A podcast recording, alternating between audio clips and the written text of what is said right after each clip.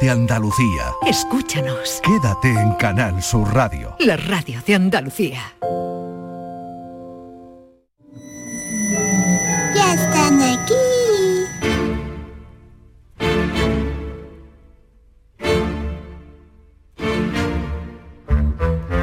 En Canal Sur Radio, La Noche Más Hermosa, con Pilar Muriel.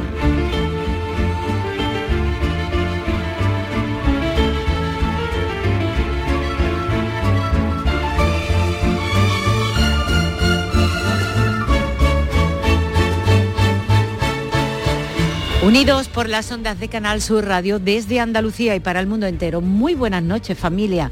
11 y 5 minutos de esta última hora de hoy 24 que nos va a llevar hasta las 3 de la madrugada de mañana 25 de febrero de 24, último fin de semana de este mes en el que comienza a celebrarse mañana 25, el Día Internacional del Implante Coclear, una técnica con la que se consigue que una persona con sordera profunda pueda oír a través de la estimulación eléctrica de las células acústicas dentro del oído interno. Algo muy valorado por cada uno de los miembros de este equipo compuesto por alguien sin quien nada de esto sería posible, responsable de que estés disfrutando de todo lo que llega hasta tu hermoso oído. ¿eh? En la dirección técnica, Manu Japón. Y en los contenidos de hoy, José Manuel García Bautista. Pilar, ¿qué tal? Muy buenas noches. Buenas noches y bienvenido. Jesús García. Buenas noches, Pilar, y buenas noches a toda la gran familia de la noche más hermosa. Y Ana Garrido, que la tendremos a partir de la una de la madrugada. Ella venía para Sevilla, para los estudios centrales eh, de la RTVA, RTVA. Pero ayer tuvo un accidente, un accidente en el que afortunadamente no le ocurrió nada malo, solamente que se le pinchó la rueda y un poquito el parachoque. Así que está en Salamanca y desde allí hablaremos con ella. Pero si hay algo verdaderamente imprescindible, lo más importante del programa, esa es tu hermosa compañía sin la que nada de lo que hacemos tendría sentido. Y para que contactes en directo con nosotros, te ponemos a disposición diferentes vías de comunicación como redes sociales, correo electrónico y el WhatsApp. Aunque si lo que más te gusta es la flexibilidad, te recomendamos la radio a la carta www.canalsur.es y o la aplicación de Canal Sur para los teléfonos móviles. Y si nos quieres ver, pues ya estamos emitiendo en directo en horizontal a través de Facebook. Buenas noches, hermosa y hermoso. Manu también os ha saludado, aunque no lo veáis.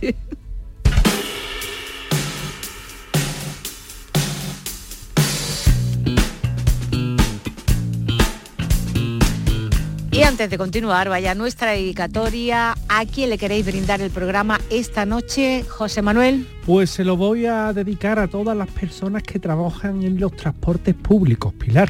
Muy bien. En los que están de noche, que también hay servicios de noche y demás. Y oye, hacen una gran labor y, y nunca reconocida. Eh, Jesús. Pues son un colectivo muy, muy, pero que muy especial. Unas personas que además trabajan para que nosotros nos pasemos bien con seguridad. A los vigilantes y los escoltas y muy en especial a mi cuñado que cumple años, Abel. Cuñado. Cuñao. Y yo felicito a Modesto, Sergio y Primitiva que están en los últimos coletazos de su onomástica mañana en tan solo unos 20 minutos, uy, 20 minutos, 40 minutos, eh, Cesario de Nacianzo, Erena, Aldetruda, Cesario y Donato empiezan a celebrar su onomástica y vamos a empezar a compartir Los saludos, saluditos, saludero, la cosa que más me gusta del mundo entero. Ole, ole, una muñeira, Manu. Para la familia de la semana hermosa Pilar, José Manuel, Jesús, nuestro compañero de equipo, un abrazo suerte corazón. Saludos, saluditos, saludos para el programa de radio más guay y mejor del mundo entero. Soy los mejores, soy Manuel de Jerez. también eres el mejor Manuel. Buenas noches a la familia más hermosa. Ya la radio cargada y preparado para escucharos. Saludos, saluditos, saluderos desde el puerto de Santa María. Soy José Manuel Céspedes. José Manuel, cuéntame, ¿qué va con batería la o con pilas la radio? Eso de cargar. Buenas noches familia hermosa, Tony desde Sevilla, saludos, saluditos, saludero. Hoy sí estaré por aquí, que llevo unos días fartando, pero esto de tener dos niños te consume la energía. Os sigo escuchando por ahí vos siempre, pero hoy intentaré hacerlo en directo. Pues descubrirás algo muy interesante hoy, Tony. Buenas noches, Pilar. Soy Elizabeth, un componente del grupo de San Valentín. Estamos celebrando mi 40 cumpleaños. Así es, Pilar, celebrando el cumpleaños de Elizabeth. Pero como ayer Hugo nos dio una lección magistral sobre las infusiones, después de la cena nos tomaremos eso, todos una infusión. Un abrazo. Alfonso Higueras desde Jaén. Por cierto que le hemos mandado este mensaje a Hugo y evidentemente felicita a Elizabeth por su 40 cumpleaños y decir que mañana estará en Andalucía de tarde, programa que empieza a las 5, él intervendrá a las 6 y aprovecho por supuesto para mandarle un abrazo muy fuerte a mi querida compañera Inma Casal. Hola, muy buenas y hermosas noches, hermoso, hermosa y equipo. Aquí ya cenadita y esperando que empecéis. Abrazos y besos para todos. Saludos, saluditos, saluderos. Esperanza Cardero desde Sevilla. Abrazos para ti también, Esperanza. Buenas y maravillosas noches desde Villaverde del Río. Bueno, mejor dicho, hoy desde Brenes, donde trabaja mi amantísima y queridísima hija. Y espero que tengamos hoy un pedazo de noche, como siempre. La noche fue espectacular, espectacular. Saludos, saluditos, saluderos. Soy Rafa Vega. Rafa, ¿has olvidado decir el nombre de tu niña? Buenas noches equipo, saludos, saluditos, saluderos, sois los mejores del mundo entero, ya lo sabéis, siempre os lo digo. Y Luli desde Roqueta y ya por fin sin viento y invito a todos que vengan a Roqueta a visitarlo, que se está muy bien. Te tomamos la palabra, ¿eh? Buenas noches, saludos, saluditos, saluderos. La cosa que más me gusta en sábado del mundo entero.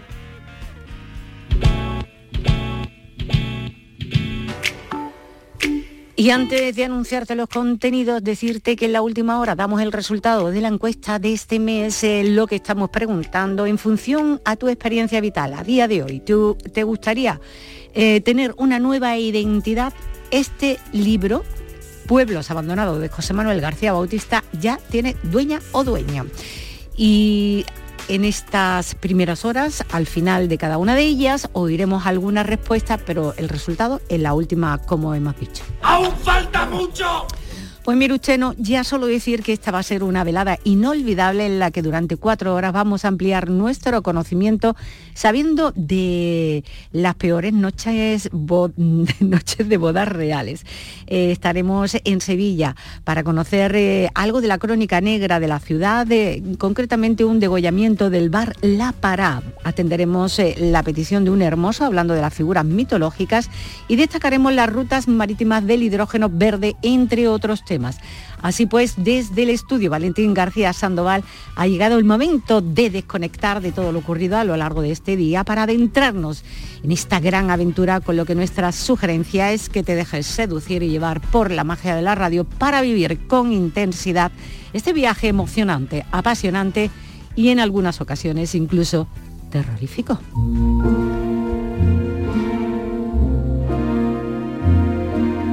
La Hermoteca.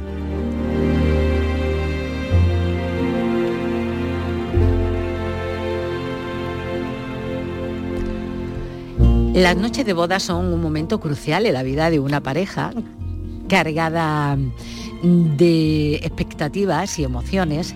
Sin embargo, a lo largo de la historia, no todas han sido experiencias idílicas. De hecho, hay ejemplos que fueron un completo desastre por razones que van desde lo cómico hasta lo trágico.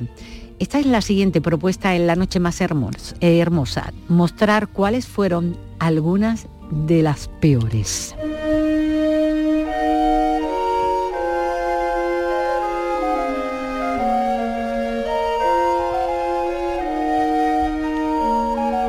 Historias de la historia.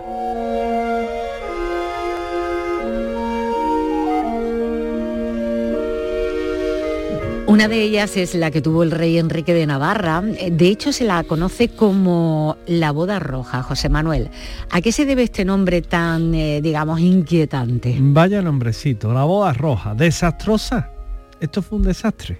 Esto no fue desde luego la mejor boda. Enrique de Navarra, que se casa con Margarita de Francia, eran las llamadas guerras de la religión francesa. Eso no puede acabar bien. Una guerra de religión no puede acabar bien. Y si Pacormo es francesa, menos todavía.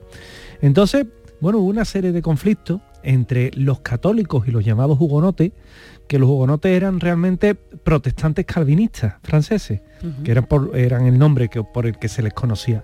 Y el rey Enrique, Enrique de Navarra, fue criado precisamente como un hugonote, es decir, como un protestante calvinista. Jesús se está riendo, Pilar. Mientras que... Porque te quiere dar el ¿Yo? premio. Sí. Estamos como los niños chicos. Pilar se está Como riendo. los niños. Jesús. Como los niños chicos, sí. Yo sabía que aquí iba- con el premio, en fin. Yo sabía que aquí iba a haber hoy un cachondeíto.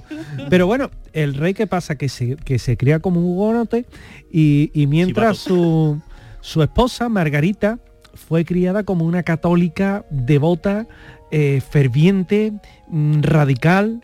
Chocaban evidentemente los dos, ¿no? Además, ella no era una católica cualquiera. Ella era hija de Catalina de Medici.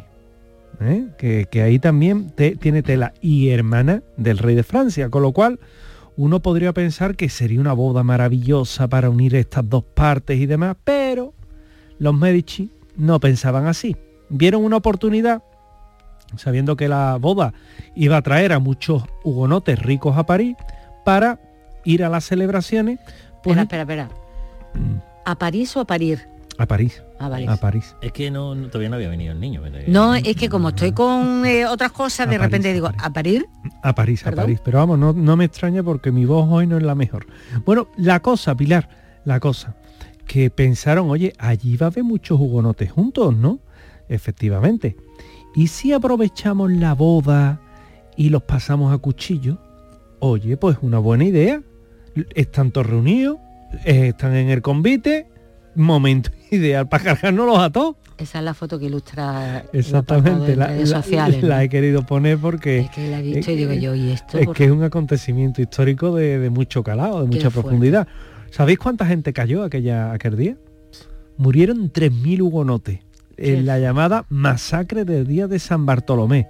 Y evidentemente, bueno, pues tanto Enrique como Margarita se mantuvieron unidos pese a, a la masacre. Aquella noche, pues evidentemente no hubo noche de boda. No hubo eh, disfrute de alcoba. No, no, porque claro, ¿no? con lo que había pasado, ¿qui- ¿quién iba a hacer nada? Lo que, lo que estaban es que casi casi iban para una guerra, ¿no? Entonces, dicen que el rey Enrique fue el último en reír, porque 20 años después se convirtió en Enrique IV de Francia y como rey puso finalmente fin a la guerra de la religión al convertirse al catolicismo. Y este aquí que es aquel al que para convertirse en rey tenía que abrazar el, catolicismo. ¿Y quién dijo aquello de París bien vale una misa? Pues precisamente este rey. Y luego, bueno, emitió el edicto de Nantes de 1598, dando ya eh, tolerancia religiosa. Las tensiones, de todas formas, entre los católicos y los hugonotes en Francia eran muy fuertes. La boda de Enrique fue una oportunidad más para mm, que dos facciones pudieran un poco limar asperezas, pero como vemos, esto no fue ni, ni un partido de, del Sevilla y del Betis que acabaron los dos patadas, sino fue a mucho más, ¿no? Tiñeron París de rojo, es verdad, se extendió además a toda Francia, muchos fueron los, los asesinados y por el color que eh, los desagües llevaban eh, a las a las mm, ¿cómo se llama esto? A la, a la alcantarilla, a las cloacas, era rojo, pues le pusieron la boda roja. Fíjate. Catalina la Grande y Pedro III, que se casaron el 21 de agosto de 1745 en nuestro siguiente objetivo. eh, su matrimonio no fue feliz, eh, Jesús, y tuvo un comienzo difícil con la noche de boda. ¿Qué pasó? Bueno, pues te puedes imaginar que como casi todos los matrimonios que vamos a hablar aquí esta noche, casi todos ellos eran matrimonios por conveniencia. O sea, chica no conoce chico, chico no conoce chica, papá de chica quiere casar su chica con el hijo del otro señor que se ha reunido de copita, arregla el matrimonio y en algunos casos van al altar sin haberse visto ni en pintura. Y esto es literal, literal. Es el caso, en este caso, de Sofía de Anhalt Zerbst, que se le conoció después porque se cambió el nombre por Catalina, la cual pues cuando llega la primera vez a la corte, bueno, hizo un excelente trabajo en- encantando a todas las personas, de, a todos los cortesanos, porque era una chica simpática, una joven con, bueno, había estado una familia noble, con lo cual tenía bastantes conocimientos, tenía una gran actitud y sobre todo mucha diplomacia, pero Pedro III, Pedrito, pues como que no estaba muy por la labor. Que él parece que no lo había encandilado, que él estaba en otra serie de historias, en, otra, en otras particularidades. Este Pedro III fue un gobernante, además de famoso, fue un poquito excéntrico. Además, mm, propenso a muchísimos escándalos. De hecho, le gustaba un poquito el alpiste. Le gustaba darle a la botella, pero la botella llena. Le gustaba un poquito. Y sobre todo tenía una diversión un poco extraña.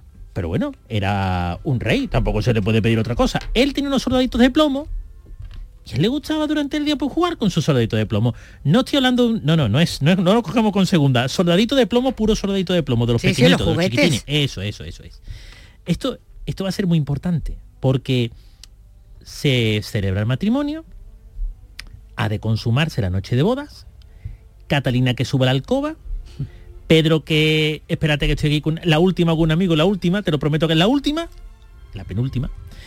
Y según dicen, ese panorama, desolador que se abría ante sus ojos, ante los ojos de Catalina, fue a más. Llega tarde al dormitorio, Catalina estaba ya medio, medio dormida, pero cuando llega dice Catalina, bueno, venga, vamos al trabajo, vamos a, vamos a manos a la obra. Pedro se cayó en suelo redondo porque tiene una taja como un mulo. Después, cuando logró despertarse, le dijo a Catalina, vamos a jugar con el juguete. Ella dijo, "Ay, ay, ay, ay". No, con los soldaditos de plomo. Catalina dijo, hombre, chaval, tú, tú- ¿en serio, de verdad? Sí, sí, sí, vamos a jugar con los soldaditos de juguete. Tú, toma, estos son tuyos, estos son míos. Y ahora hacemos que hacemos la guerra. La Catalina decía, no me lo puedo creer, yo no me lo puedo creer. En fin, la verdad que esa relación fue tensa, cuesta abajo y con muchísimos problemas políticos. Se dice, se dice que eh, Pedro nunca llegó a cohabitar con Catalina, sin embargo Catalina tuvo varios hijos. Aquí ya dejo la interpretación de todos los oyentes que piensen lo que quieran. Lo que pasa es que el mejor de los hijos se parecía a Pedro como un huevo a una castaña. Es el más parecido, ¿vale? Al final Pedro fue tan buen gobernante que fue depuesto y Catalina, fijaos, ascendió a reina. Lo que son las cosas. Bueno, pues eh, eh, cuando se trata de matrimonio, un consejo recurrente es que haya una buena comunicación. Dicen que es clave, importante para que funcione. En el caso de Augusta de Sajonia-Goda y Federico, eh, príncipe de Gales, que hablaban idiomas diferentes, eh, ¿esta circunstancia fue un problema, José Manuel? Fíjate que en principio no tenía por qué serlo, ¿verdad? Porque, hombre, se supone que traba- trabaja, bueno, sí, eh, te mueves a un cierto nivel y a nivel de, de política que tenían en el siglo XVIII, que, bueno, mm, no era tan raro ver a un monarca que supiera otro idioma, al fin y al cabo en muchas ocasiones era lo único que tenía que hacer, aprender eh, cosas así, eh, bueno, pues podía parecer que no era un problema, pero sí dio problemas. Tanto que cuando se casan, ah, cuando se casan, año 1736, se encuentran con el problema de que no se entienden. Bueno, eh, No, no se hablaban entiende. el mismo idioma. No, no, pero es que no se entendía ni había traductor. Entonces, casados el 27 de abril, fue una boda orquestada para unir las casas de Hannover con el ducado de Sajonia-Gotha-Altenburgo y, y el problema es que no tuvieron en cuenta precisamente eh, esa, esa barrera idiomática que iban a tener. De hecho, eh, lo que eh, querían era reforzar la posición de la casa hannoveriana. Claro, hay un momento en el que eh, la pobre eh, surge, el problema de Augusta surge cuando llega a Inglaterra, 16 añitos que tenía la criatura, más perdía que el barco al arroz, no hablaba ni papa de inglés, Pero tendría traductores, ¿no? Nunca, nadie había en ese momento que, que, mm, que hablara inglés, que, que hablara su idioma, hablara en este caso alemán. Para colmo, ella no conocía al novio, a Federico no lo conocía, y aún así, bueno, pues mm, eh, le pusieron el vestido de novio, venga, de, desfila, venga, vámonos, tú cuando te diga el cura lo que sea, yes, yes, tú di a todo que yes. Y, y bueno, pues allí fue en, en el Palacio de St. James, en la capilla real que fue donde se casaron. La boda fastuosa, el arzobispo de Canterbury estaba allí, los dignatarios, los aristócratas, la pobre Augusta más perdida que la más, miraba a todos laditos diciendo, ay Dios mío, ¿dónde me metido yo? Pero Muy bueno, nerviosa. había familia, eh, parte de su corte. Sí, había, algo, ¿no? había familia, pero tampoco se entendían. Es decir, es decir, había una parte que no se entendía. Pero ¿cómo arreglan un matrimonio sin entenderse? en este caso por los embajadores. Claro. y no había embajadores por para... emba- no en ese momento. Fíjate qué curioso. Y claro, cuando los nervios superaron eh, todo ese, ese momento tan fastuoso, ella qué le pasó. Empezó mal la boda, ¿eh? Porque estando en el altar, ella que había comido garbanzos durante todo el día, empezó a venírsele para la boca y, y- y verdad? pensaba así. Vestidito blanco. Pensaba, zupa. Pero esto como lo del Gandía. claro, zupa. Voy alargado. Mira, el niño va a alargar, ¿eh? Si va a largar la niña. Mira que voy a largar fiesta, ¿eh? Echarse para la por favor. ¿Y qué os creéis que pasó? que largo, mira, largo. Mira, aquellos nervios que pusieron el estómago de la pobre Augusta más caliente que el cenicero un bingo. Es que le faltaba pedrería la parte de adelante. Hizo así dos veces. Y ya la tercera. ¡buah! El pe- el- la pedrería que le faltaba en la ¿Tú parte sabes a quién le echó la pota? A la madre del novio. Fíjate cómo empezó, vomitando en lo harto la suegra, Pilar. Claro, aquello fue y cortar, el pañolito, ¿no? cortarle el grifo a esa mujer, por Dios, ya, ya por aquel entonces Federico Qué fuerte. tenía una relación tensa con su padre, que era Jorge II, y la reina Carolina, y el accidente de, de, de Augusta no ayudó mucho, porque claro, él, como iba a ser su esposa, le dijo, mamá, eh, leche, es que nada más que son unos poquitos garbanzos, pero la verdad es que la otra estaba como para verla. Y fíjate, una noche así, que, que va toda la- gente de punto en blanco. Bueno, eh, el accidente, como os podéis imaginar, hizo que la noche de boda ella se encontrara muy malita. Y cuando él, Augusta, palomita, Me dio la cabeza. ella, Mucho. ella dijo aquello de dolajen la cabezajen. Pues claro, no se entendía, acordaos, ¿no? ¿Y, en, ¿Y qué pasó? Que no hubo noche de boda. Ella tenía una pesadez de estómago muy fuerte, había una barrera cultural muy grande entre ambos, pero sí he de decir que el- el- la, la boda en su conjunto no la arruinó, porque luego se llegaron a entender. El matrimonio estuvo marcada por tensiones porque la suegra se metía bastante.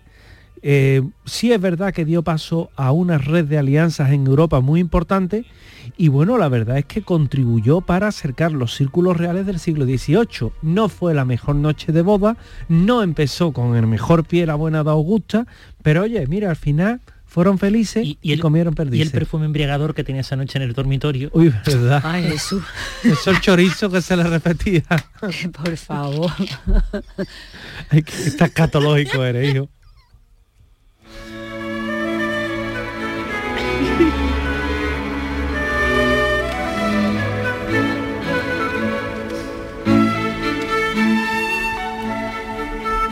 La noche más hermosa. El rey Felipe IV de España se casó con Mariana de Austria en Navalcarnero, eh, España, el 7 de octubre de 1649 en el Palacio Real de Aranjuez. ¿Qué tal les fue a ellos la noche de boda, Jesús? A ver, ¿por dónde empiezo esto? Porque esto es complicado. Por el principio. Eh, la primera esposa, Isabel de Francia, se había, había fallecido casi cinco años antes, el 6 de octubre de 1644. Posiblemente, eh, bueno, y, y eso pasaba muchísimo. La mujer en el parto en aquella época, si el parto se complicaba, aunque sea un poquito, mm, la mujer era la que sufría casi todas las consecuencias, también los niños. Y en aquel momento pues no había los medios que hay ahora para poder hacer frente a las complicaciones propias de este momento. Em, Felipe pues no, no tenía un heredero.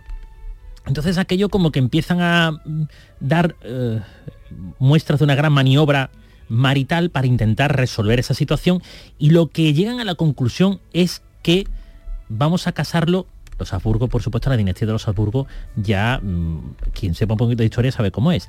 Y lo que hicieron fue casarlo con su prima.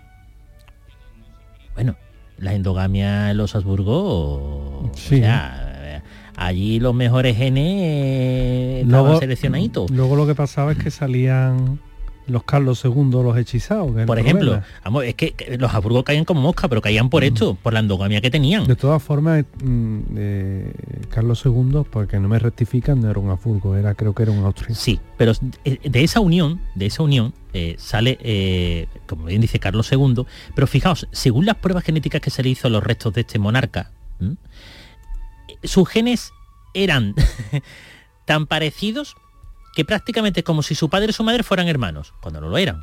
Estamos hablando de Felipe IV con 42 añitos y de Marianne con 14, que se podría considerar en este caso que Felipe era una saltacunas, pero ojo, con 14 años ya en aquella época eran mujeres casaderas, porque la esperanza de vida tampoco es que fuera mucho mayor de los 50 y pico, 60 años, ¿eh? El que duraba 60 años era, vamos, Batusalén en aquella época.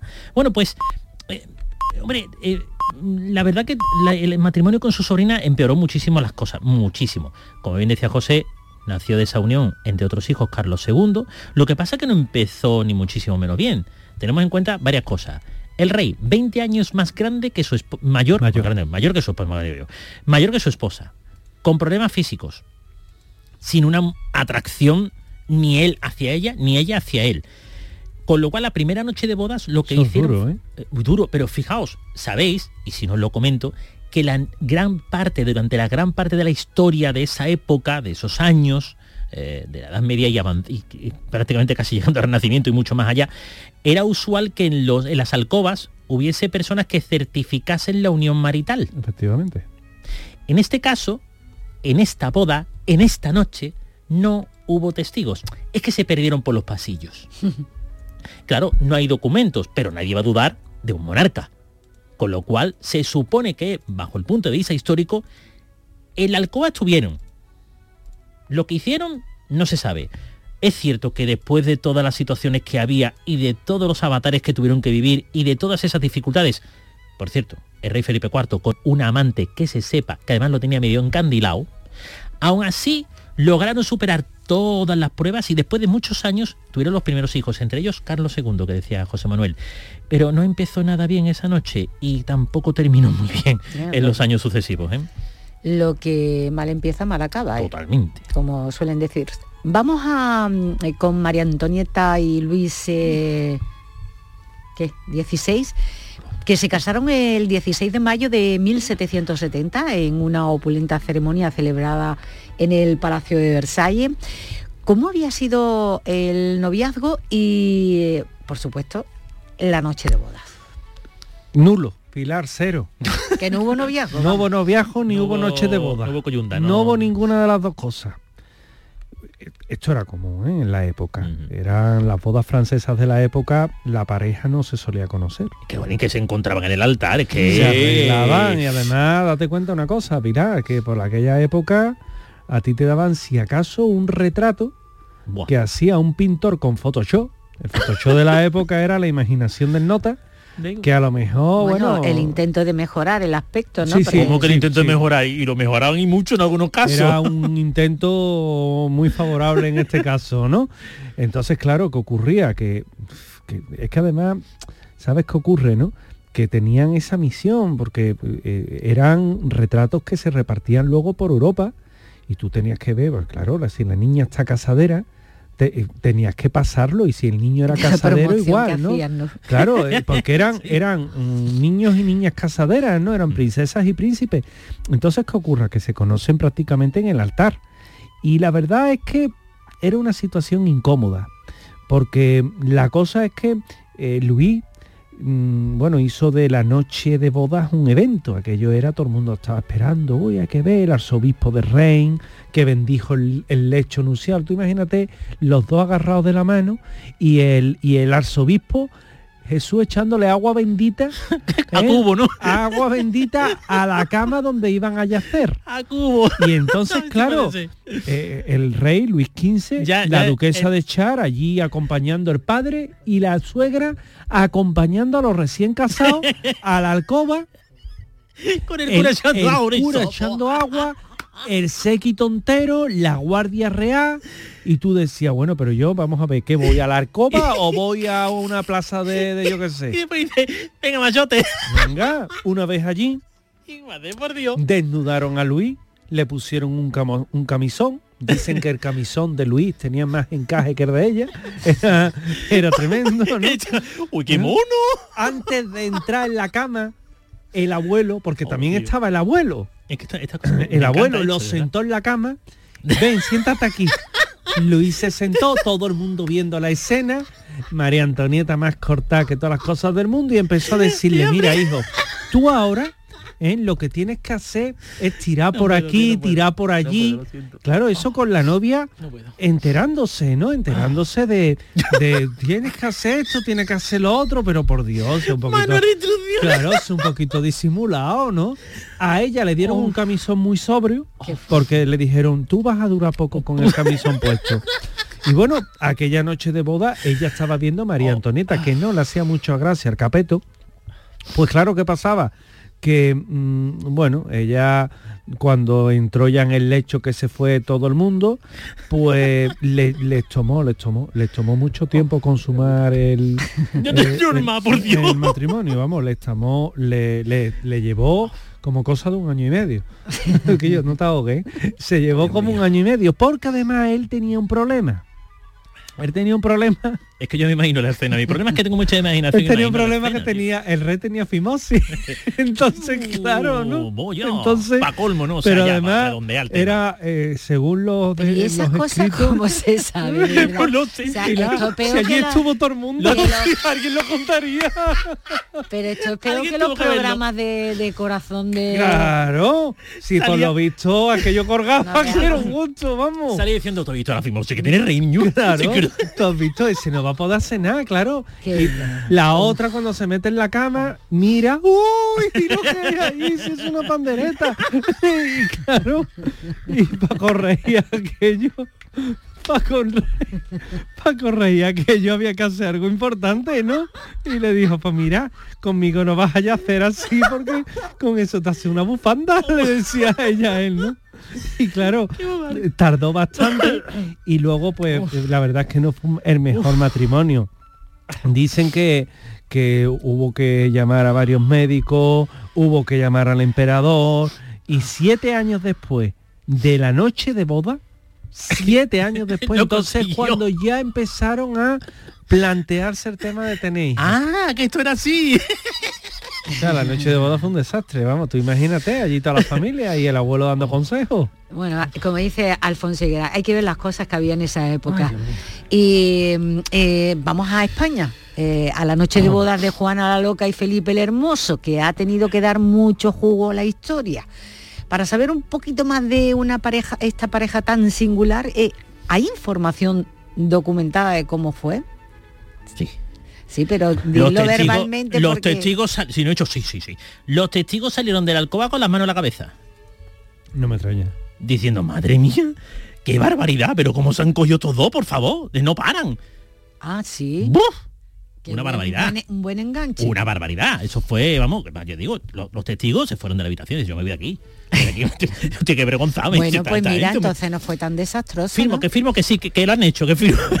me voy para mi casa. Pero entonces no fue tan no, desastrosa no, la, pero la boda, fue, ¿no? pero el- la boda no fue desastrosa. Ay, perdón, la noche de boda, La me noche. refiero. El problema fue la noche siguiente. Porque Juana esperaba que todo aquel pasión y enamoramiento que tenía por su marido, que era mucho, Esa eh, efusividad, ¿no? Fuera una fogosidad noche tras noche. Y Felipe, que estaba acostumbrado a ser un picaflor, dijo, esto lo hago yo una noche. Una. Y ya está, mi hermano, no te acostumbres mucho que tampoco es plan, que es que tengo más gente en la agenda. Y eso fue lo que empezó a destrozar el matrimonio, porque se dio cuenta aquella noche, bueno, noche siguiente de boda, que realmente Felipe el Hermoso era eso, un picaflor. Mm. Y aquí vengo y allí voy. Y voy más para allá y tiro porque me toca. Hombre, la felicidad duró, pues eso, la noche de boda y poquito más. Juana tenía una pasión y un amor entregadita. Y Felipe no quería saber nada de Juana. Fe- Felipe dice, yo he cumplido, ¿no? A mí me dieron que una noche de boda, no, pues yo he cumplido. Y me darme ya de historia. Yo ya tengo la corona, esta está ya casada conmigo, me da historia, que yo esta no... Eso no fue así. Lógicamente, Juana, que sabía que el marido se había comprado tabaco y no, era, no había estanco en aquella época, ¿eh? pues Juana decía, este se va. Y Juana es lo que se consumía por los celos. De ahí que le llamaran Juana la loca. Loca por los celos hacia su marido, porque ella lo quería con locura. Era muy celosa. muy Muy celosa. Era obsesiva. No, él también daba posesiva. motivos para que ella fuera celosa, ¿eh? Hombre, hombre, no vamos digo, si, es que, si es que el muchacho no estaba... vamos a satanizarla. Si es que el muchacho podía montar una tienda de colchones porque lo conocía todo. Todos los colchones los conocía. Sí, sí. No te digo cuál es la mejor, peor, y hasta acabas de agua. No viene aquella época, me he colado. Bueno, Juana, eh, consumida por los celos, pues, eh, y tras la muerte de su madre, todo eso le agravó el estado de salud mental y los, le asumió una profunda depresión. ¿Su marido? ¿Queréis saber, ¿Queréis saber del tema? No. Él, como le estorbaba un poquito Juana, dijo, mira, que como te veo un poquito nerviosa, te voy a meter a un convento, buena gente las muchachas, son magníficas personas aquí mejorando lo presente, pero que allí cuando tú vayas hasta estar tranquilita. Eh, eso a Juana. A los otros dijeron, meterla allí dentro, la saquéis, así ladre. No la saquéis de allí y estuvo recluida mucho tiempo. Tras la muerte, bueno, en el Palacio de Tordesillas, en realidad, no fue un convento, sino, digo del convento porque fue como si la metieran en un convento, fue en el Palacio de Tordesillas, que la tuvieron encerrada allí prácticamente con dos guardeses que eran los miembros, Confinada, sí, que eran los propietarios del castillo, que montaban guardia ellos y un- sus sirvientos para que Juana no sacara ni un pie de aquel sitio, pero ni un pie. Después, tras la muerte de Felipe, Juana fue tal su amor que después de muerto, que ya, ya el- la leyenda de Loca se fue ya de las manos, porque estuvo conviviendo con el cadáver de Felipe durante mucho tiempo. Y no le importaba, era su amor, el amor de su vida. Bueno, la noche de boda de Juana y Felipe es el símbolo de la pasión y el desamor, la felicidad y la tragedia. Así que fue una sola noche y la noche siguiente ya se acabó el amor. Bueno, no es raro que alguno de los contrayentes se exceda en su boda, pero el rey Jorge IV, eh, al casarse con su prima, la princesa Carolina de Brunswick, en 1795, fue demasiado lejos. Cuéntanos qué le pasó. Bueno, Pilar, aquí se acuñó el término tener una papa como un mulo. Ahí está. Literalmente. Mira, esto no fue una boda por amor. Esto fue una boda por interés. Ah, pero Resulta... alguna ha sido por amor de las que hemos dicho. No, la verdad. Resulta Resulta que, que Jorge, eh, la verdad es que necesitaba dinero. Tenía unas deudas, 630.000 libras de la época, que era una paz, Una mijita, del año 1735. una mijita. Sí, eso es una barbaridad. Y claro, tenía que buscar a alguien que casándose la dote le diera. Y dijeron, mira, pues tu prima Carolina está en muy buena situación económica. Eh, ¿Por qué no arreglamos una boda? Y él dijo, pues mira, vale, no había visto a su prima en la vida. O sea, en la pero, vida. Pero tiene dinero, ¿no? Eh, pues ya está, vale. Y según, según comentaron, él dijo, pues yo no me siento bien, ¿eh? Niño, tráeme una copa de coña. Y le trajeron la copa, toma la copa. Deja la botella. Deja la botella, exactamente. y trata un barril, lo pone en la puerta Y y, yo lo meto para adentro. Y dicen que, que eh, eh, eh, Jorge se bebía el agua de las macetas día. Bebidas que nunca en la vida había probado, las estaba probando. Mira, de un lado, de otro. Rebújame esto con esto. Uy, qué rico, venga más. Pero eh, tenía problemas con la bebida o, o No, que no se quería casar, pero como le hacía faltar dinero, pues se tuvo que casar. Entonces, ¿qué pasó? Que cuando, niño, que nos tenemos que ahogar, sí, espera, mija, muy bravo, y lo llevaron entre dos. Dicen que el pasillo, ¿sabéis que el, pa- el pasillo de la alfombra, no? Iba pegando No, no, la llevaban entre dos, él agarrado, en nota mirando para abajo y entre los dos iba enganchado. O sea, eso es lo más penoso, lo más lamentable que hay en la vida, ¿no? Cuando llegó allí, el tipo por Cuando, cuando fuera... llevaron, perdón, perdón, cuando lo llevaron allí. Cuando lo llevaron, no, lo dejaron, a- dice que lo dejaron de pie, pero no se sostenía, era la, era como Un balancín. Eh, eh, sí, sí, y dice que un amigo, uno de los duques que había allí, lo trincó de, del cuello y lo tenía agarrado, ¿no? Porque que se le como iba. si fuera una percha, vamos. Lo tenía agarrado, ¿no? que se nos va. Entonces, claro, mm, ella, que Carolina era una, una chica que tenía bastante educación, dice que ni se molestó en mirarlo. Dijo, "Uh, mal casamiento es este.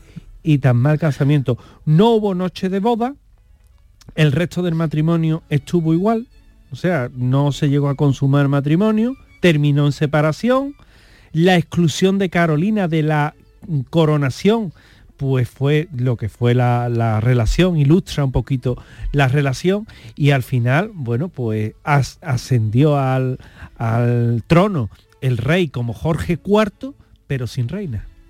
Solterito. Bueno, si retro- retrocedemos mucho más en el tiempo, Jesús, eh, la noche de boda de Atila e Ildico eh, cuentan que fue muy movidita. Eh, ¿Qué sucedió? Sí, fue movidita. ¡Oh!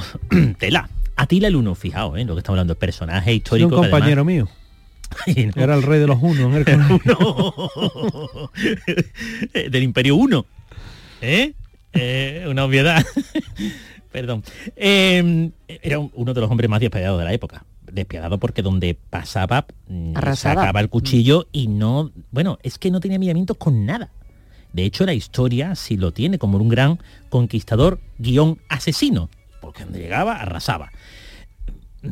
Se casó en dos ocasiones. La primera con Creca. Con ella, ella, esta mujer le ayudó a fundar su imperio, tuvo varios hijos con ella, pero falleció. En aquella época, que una persona, un hombre, no estuviera casado durante mucho tiempo no era bien visto, con lo cual si tu mujer fallece, hay que arreglar un matrimonio lo más rápido posible. Más, estamos hablando del 453 después de Cristo. Ahí sí que había que tener matrimonio por fuerza, porque era una costumbre social y más entre los unos. Bueno, pues eh, llega una muchachita, Ildico, y dice a Tila, como que me gusta, como a Nene le gusta chica. Así que chica aquí pasa por boda. La chica dijo sin problema, no, eso, vengo para casarme contigo, muchacho. Así que vámonos para altar. Se casan, tiene su banquete, un momento de. hay de euforia dice a, los- a todos los compañeros de banquete que me voy. Ildico, vente para acá, que vamos a, a escribir, una carta, a- escribir carta a los Reyes Magos. Bueno, pues esto que llega Ildico, se pone allí en el catre, llega eh, Atila y se muere. ¿Quién? Atila. Que se muere. Que entrega allí la cuchara. Palmó, palmó. Palmó, pero del todo. O sea, palmó de irse para allá, pero rápido. Hombre, Ildico dijo, hola, ¿tan mal te has sentado el vino? No, es que se le había llevado para allá el vino, literalmente. Bueno, esto ha llevado muchas conjeturas. Saber qué pasó esa noche de bodas es, para muchos historiadores que se quieren especializar en la vida de este personaje histórico, pues casi un galimatías. Hay varias hipótesis. La primera, una hemorragia nasal. Es una de las teorías más eh, aceptadas, aunque yo no la entiendo. Veréis, se supone que por esto de los golpes que había tenido durante varias batallas, en un momento dado, en aquella noche, por la fogosidad del momento, se elevaría el ritmo cardíaco, así como la apertura de todos los vasos sanguíneos. Uno de ellos, que está un poquito frágil, se rompió y allí quedó el muchacho alargando fiesta y se desangró literalmente. Es difícil, ¿no? Que pase Difícil, eso. para mí difícil. ¿eh? Segundo, el asesinato. Eso la descarto menos, fíjate. El Dico no se sabe bien cuál era su procedencia, pero se piensa que había sido enviada por unos enemigos de Atila. Más bien, aquello era una especie como de mm, eh, venganza. Pero venganza, un golpe de estado, para que nos entendamos. Aquello iba desde, eh, orquestado desde dentro. Mandaron a la muchacha y dijo, cuando esté allí, lo vamos a poner cocidito, cuando esté allí y tal, y esté despistado, tú con un cuchillo, lo dejas caer 18 20 veces sobre el cuchillo, que no te preocupes que después ya se muere solo. La tercera teoría, la que a mí me parece más aceptada, fue un accidente. ¿Como cuál? Asfixia. ¿Por qué? Por su vómito. Es que es más probable. Eso sí es más probable. Atila estaba hasta los mochos, se había puesto de comer pujo, quería a lo mejor olvidar el matrimonio anterior con este nuevo matrimonio y dijo, pues venga, vamos para allá. Pero de aquí que me empezó a vomitar, puesto boca arriba, aquella muchacha que no quería parar, el otro que estaba haciendo gestos, la muchacha no te comprendo, y se fue para allá. Oye, es curioso, eh, José Manuel, que Enrique VIII no haya aparecido en esta lista varias veces teniendo en cuenta el hecho de que se casó seis veces y no era exactamente el hombre más sano ni el más estable. De todo su matri- matrimonio, ¿hay alguno que destaque por ser una noche para no recordar? Sí, hay uno, hay uno y de hecho el que eh, opta, o bueno, nosotros hemos optado por el matrimonio con eh, Ana de Cleves de 1540 y yo te lo digo rápido. Jane Seymour se muere en, no la actriz, la, la reina, se muere en, en el, en el parto. A él le tienen que buscar una esposa. Se la busca Thomas Cromwell. Y Cromwell, ¿qué pasa? Que le enseña el retrato y le dice, el retrato no es fiable, ¿eh? y ya debería haber estado más listo ¿eh? Eh, el, el orondo rey. Pero no le echó cuenta. Cuando conoció a Ana, dijo, ¿esto qué es? ¿Qué es esto? Y le dijo, esto está tu esposa. Y ¿Qué le está dice, hablando, chacho? Te, te tienes que casar con ella. Y él dijo, está hablando? tiri, tiri, tiri, no, no me voy a casar. ya? Ni loco. Y dice, no la toco. Habéis escuchado la expresión, no la toca ni con un palo. Pues por, de- por estar de lejos, ¿eh? que nadie lo malinterprete. Venía de De aquí aquí. nace, de aquí nace. Dijo, ni con el palo de una barcaza de tres metros la toco. Y, y- y no se casó. Entonces ella cuando se sintió muy decepcionada, él le pidió la nulidad, ella accedió sin problema, no perdió la cabeza. Hombre, que dijo. ¿eh? que hay y ella pues se casó con otra esposa pero no hubo nada aquella noche no hubo nada no no hubo apetencia ni nada normal Bueno, ha habido algunos comentarios en torno a esta exposición sobre las peores bodas, bodas reales. Por ejemplo, dice Rafael Gómez, yo jugaba a los médicos, pero a los soldaditos de plomo, y cree que el amor y el deseo tienen un idioma universal. Por otro lado, eh, mm, Irene, Irene Juan Benítez dice, más o menos del 1900 al 2000, igual que antes.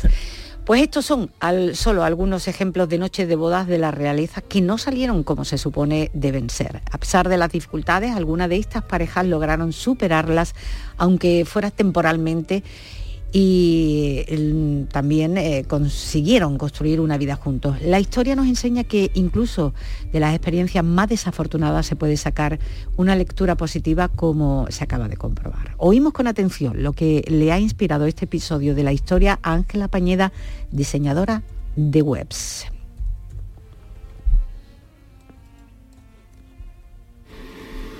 Si quisiéramos hacer un cóctel explosivo e imprevisible, necesitaríamos reunir varios ingredientes. Primero, le añadimos dos personas desconocidas físicamente teniendo que unirse en matrimonio. Una buena dosis de intereses políticos y estratégicos para realizar esta unión. El poder siempre es un gran aliado para crear algo explosivo. Unas gotas de extravagancia unidas a riqueza en tiempos de pobreza una cucharada de varios idiomas mezclados entre los integrantes del futuro matrimonio y otra de malas traducciones. Una pizca de venganzas ocultas. Una buena dosis de familias endogámicas y por último, un toque de infantilidad y orientaciones sexuales diversas poco permitidas para la época. Con todo esto, tendríamos el caos asegurado y una noche de bodas desastrosa. Y aún así, algunos matrimonios podrían haber llegado a ser fructíferos. Esto solo puede ser explicado por los misterios de la realeza.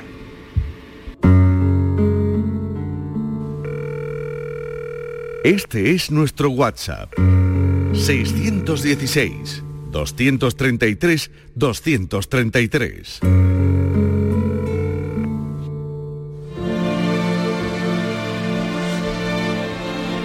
Justo en ese número de teléfono han ido dejando a lo largo de estas semanas anteriores sus respuestas a la encuesta de este mes. Eh, mm, por ejemplo, Juan Carlos, que nos contaba lo siguiente.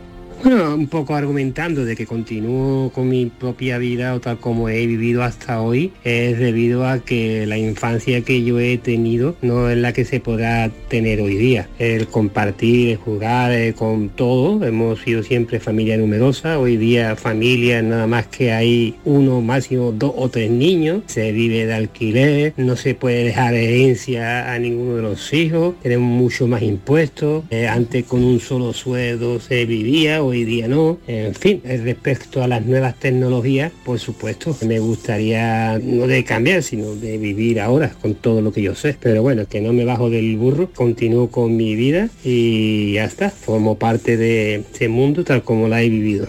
Bueno, oímos otra argumentación. Yo creo que nunca cambiaría mi identidad porque también va asociada a mi conducta. Creo que esa sincronización no necesita cambios. Además, un cambio de identidad siempre tendría tu vieja identidad que te podría traicionar en algún momento. La verdad que no lo necesito. Y un mensaje más que nos llega desde Alaurín de la Torre. Bueno, algunas cosas sí las cambiaría, si pudiera, claro que sí. Porque hay cosas que no me gustan de mí, que considero que son zonas erróneas y que se pueden cambiar, las cambiaría, claro. En Canal Sur Radio, La Noche Más Hermosa, con Pilar Muriel. Y con eh, las redes sociales a las que les echamos un vistazo, por ejemplo, nos encontramos a Budilán en Twitter que dice que siempre aprenden mucho con nosotros, dos noches muy poco. Sería fantástico el domingo también. Que se ríe mucho con José Manuel y con Jesús. Y gracias por enriquecernos eh, con eh, las historias que traéis hoy. Y desde Girona, desde Montalbeño, nos saluda José Manuel Romero Adamuce. Así que le mandamos también un abrazo muy fuerte.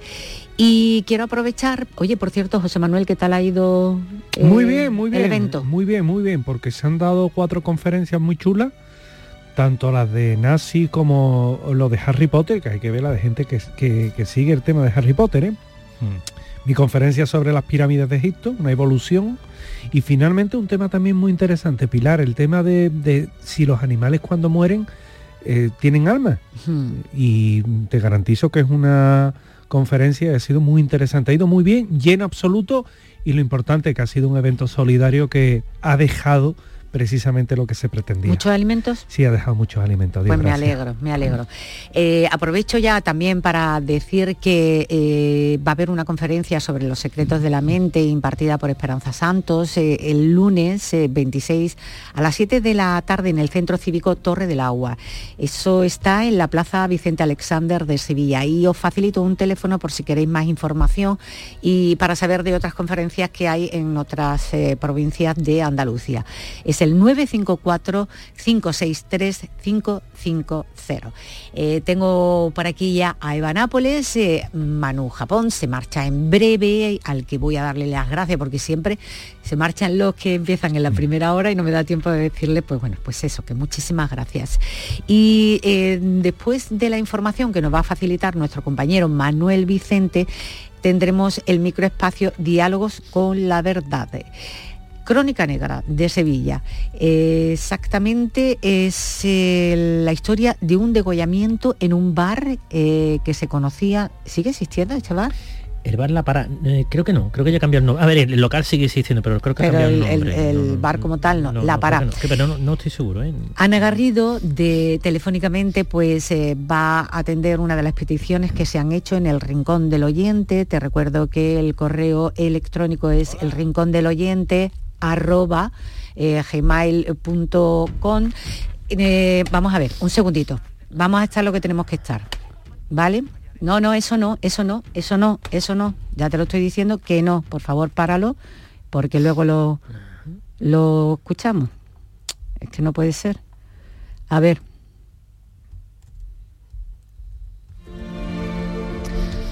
Eh, que decía que Ana estará con nosotros por teléfono eh, hablando de las mm, figuras mitológicas y por último las rutas marítimas del hidrógeno verde. Escuchamos ese WhatsApp que tenemos ahí.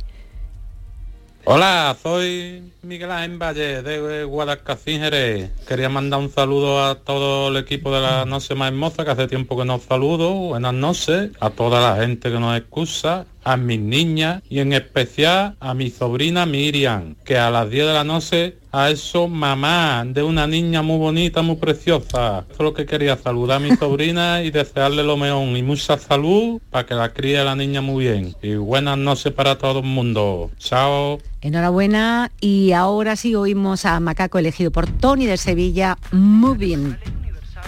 de la locomoción no puede, no puede fallar en este momento.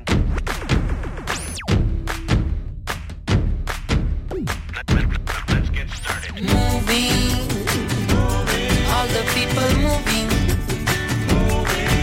One move for just one dream. We say moving. All the people moving. One move for just one dream. Pequeños movimientos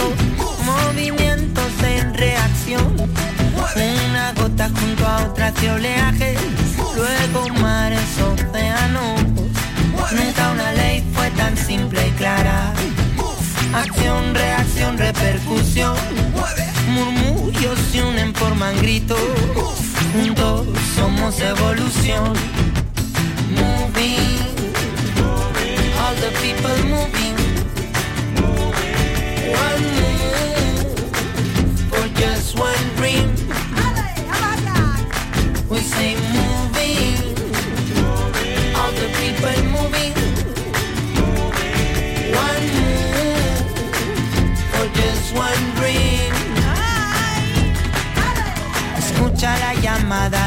Mamá tierra, una de la creación.